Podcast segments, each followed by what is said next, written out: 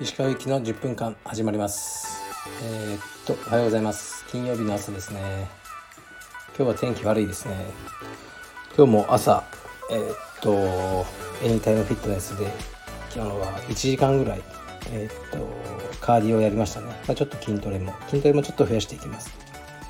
今日はコブラ会じゃなくてあのネットフリックスで「霧の旗」っていうドラマ分かりますかね。結構有名な松本清張さんの、えー、っと小説でそれのちょっと現代版にアップデートされたあのテレビドラマを見ました、堀北真希さんが主演で結構堀北真希さん好きなんで見ましたね。でもやっぱテレビドラマ、ん、だとちょっとやっぱ映画みたいな予算がないのかなんか豪華さがあまりなかったなって感じですけど。うん。あと物語もちょっとねちょっと理解できない面もそうそうするかなみたいな感じでしたね。はい。ではレターいきます。あそうレターの前に昨日はねえー、っとそうラジオ収録に行ってきたんですよ。でもう番組名とか言っていいって言われたんで僕のインスタのストーリーにも載っけましたけどインター FM897 で、えー、と毎週金曜日の夜12時から1時間ですね。で番組「ビートデイズっていうのがあるんですよ。まあ音楽番組ですかね。で MC がえっ、と僕がもうお付き合い長いメドウィンの渡辺さんベベさんとあとカトマンさんっていうね方2人がやっててでゲストを呼んでみたいな。ゲストが来ない回もあるんですけどね。最初初回のゲストがなんとダブルタップスの西山さんでしたね。で第2回が僕っていうねちょっと落差がすごいんですけどあのいろいろお話しして基本音楽の話が多かったですかね。で僕もそんなに音楽詳しくないんですけどあのよくいろいろ思い出しましたね、まあ、ライブとか若い頃は行ってたんで。でカトマンさんっていう方がむちゃくちゃ詳しいです。もうロックに何聞いても答えが返ってきてびっくりしましたね。本当に盛り上がって。結構長く話しすぎたんであのー、2回に分けて放送することになったようです5月の14日の金曜日の夜12時とその次21日の2週に分けてですね。で、まあ、またね、このラジオとかでも告知をしつこいぐらいにしていきますので、よろしくお願いします。すごい楽しかったです。では、レターに行きます。サクサクっといきます。ね、レターもね、最近読まないレターの率が増えてきたんですよね。うん、なんか、読みたくないのが結構ありますね。はい、いきます。新しくカルペディエムを出す時にそこのオーナーさんや先生と話をするかと思いますが話をして出店を見送ったことはありますか？はいめちゃくちゃありますよあのー、うんありますね、僕結構妥協しない点があるんでそういうのをはちょっとまあねあちらも妥協できないとかまあよく多いのがカルペディエムの名前のネーミングとかですよね僕地名以外は認めてないんですよねまあ、ホープ以外ですね。ホープはいいんですけど、カルペディエムなんとかにしたいっていうのがあって、僕は、いや、その、もう実在する地名でお願いします。いや、でもこうしたい。あ、じゃあやめましょうっていうね。それで終わりって感じのありますね。他にもまあいろいろありますね。あの、特に海外はね、話来てまとまるまで、うん、50%以下ですね。あ、全然期待してないですね。最初から。はい、次いきます。えー、ラジオ楽しみにしています忙しい中でもボールペンではなく万年筆を使っているところが文房具への愛着を感じます万年筆を使う理由やおすすめの万年筆があれば教えてくださいよろしくお願いしますはいそうですね万年筆あるかな？ありますね使ってますねあのー、なんかねボールペンって詰まったりしません？なんかまだ残ってるのに出ないとか。だからあのー嫌なんですよね。だからこの僕は万年筆の方が使いやすくて。で僕はこのパイロットが一番好きです。これ前も言いましたね。モンブランとかいろいろ使いましたけどあんな高いのいらないですよ。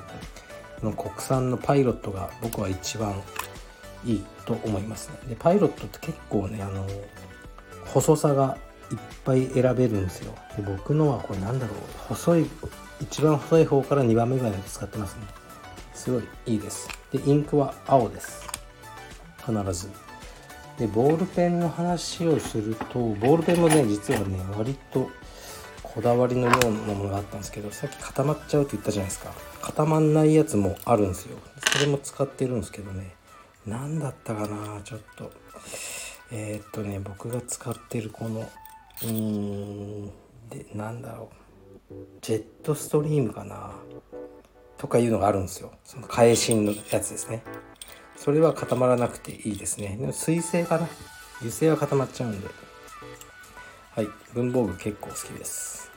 だいたい真鍮のものを使ってますね。文房具多くは。はい。次いきます。鹿さんこんにちは。ボタナイズのコラボの七分袖 T シャツ購入しました。今のシーズンはこれと黒のチノパン黒のスニーカーだけで自分がおしゃれになったように感じテンション上がっています。ファッションについて石川さんがこいつはおしゃれだなと思うスタッフさんやインスタグラマーの方はどなたかいらっしゃるでしょうか？お答えいただけると幸いです。はい。あいいですね。黒いチノパン。かっこいいと思います。おしゃれだなと思うスタッフ。うーん。まあ岡崎とか結構おしゃれですよね、まあ、僕が好きなスタイルではないですけどね。まあ鈴木誠もおしゃれですよね。まあでも僕が好きなタイプじゃないですけどね。セラ君は、うん、あんまり興味ないんじゃないですかねおしゃれに、はい、セラとジェイソンとかは興味ないと思いますね。インスタグラマー。あおしゃれインスタグラマーとかちょっと見てないですかね。はい、もう僕はファッション雑誌とかも見ないしそのおしゃれ系のインスタグラマーとかも全然フォローしてないですね。おしゃれだなと思う人って誰ですかね。うんちょっとパッと思いつかないですけどでも街で歩いててあこの人すごいおしゃれだなとかはいつも思ってますね。はいすいません。ちょっとそんな淡白な答えで。でもお買い上げありがとうございます。えー、と石川先生こんにちは。ラジオが楽しみすぎます。私がカーラジオ的に Bluetooth 接続で聞いていたら同乗していた妻も影響を受けて毎日聞いているようです。最近夫婦の会話に石川祐希の10分間がしばしば登場するようになって小さな楽しみになりました。この間は妻が突然「お土産を持ってきたら殺すの回聞いた?」と言ってきて笑ってしまいました。さて私たち夫婦は充実家ではないのでラジオを通じて人となりがなんとなく分かってきた、気がしますが石川さんのキャリアについてはよく知りません。そこで質問ですが石川さんはどのタイミングでブラジリアン柔術で食べていくと決めたのでしょうか。ぜひ知りたいです。これからも楽しみにしています。よろしくお願いします。はい。まあ、日本の大学を卒業してアメリカの大学に行ったんですよね。でそこで柔術に出会ってそれが僕が21か22の時ですね。で3年ぐらいアメリカに行って2年半ぐらいですかね。その時はもうどっぷりあの柔術にはまっててまあ勉強もしましたけどね。で日本に帰ってきて本来は就職それかアメリカで就職だったんですよね。でいろいろ話はあったんですけどなんかうんやっぱ充実だけをしたいなって思って。でそういうのってなかなか厳しいですよね。就職しちゃうと。ですから割とねいわゆるいい企業の話もあったんですけどあの日本に帰ってきてまずまあ米軍基地で働いてたんですよね。でも道場が遠くて道場が東京で米軍基地横須賀だったんでもう体力の限界を感じて東京に引っ越してきてまあいろいろやりましたね。言えないようなバイトやらウェイターやらいろいろやってとにかく生活の全てを充実に注いでましたね。でもうそうなっちゃったら後戻りできないですよね。強くなって黒帯になって道場を開くしか考えてなかったですね。うん。まあ、今よりも多分当時の方がこうねフリーターとかの立場もあんまりこうねうんあんまりいないっていうかねフリーターとかもそんなには。だからもうね何て言うんですか後戻りできないっていうふうに自分を追い込んで強くなろう。とにかく、まあ、食えればいい毎日。そういう生き方でしたね。だから本当ずっとお金がきつかったですね。うんだから食べていくって決めたタイミングはうんもう柔術を始めた日じゃないですかこれ。はい。だから今白帯の子がね充実で俺は食べていくとか言っても僕絶対笑ったりしないですよ。うん。僕はそう思ってまあラッキーなことに、まあ、そうなれたって感じですね。だからデイ1からもう充実で食べていこうと実は思ってましたね。だと思います。その人に言ったりはしなかったと思いますけどあのご夫婦であの聞いていただいてありがとうございます。なんかねすごい仲が良さそうなあのご夫婦ですね。ありがとうございます。次いきます。これ最後ですね。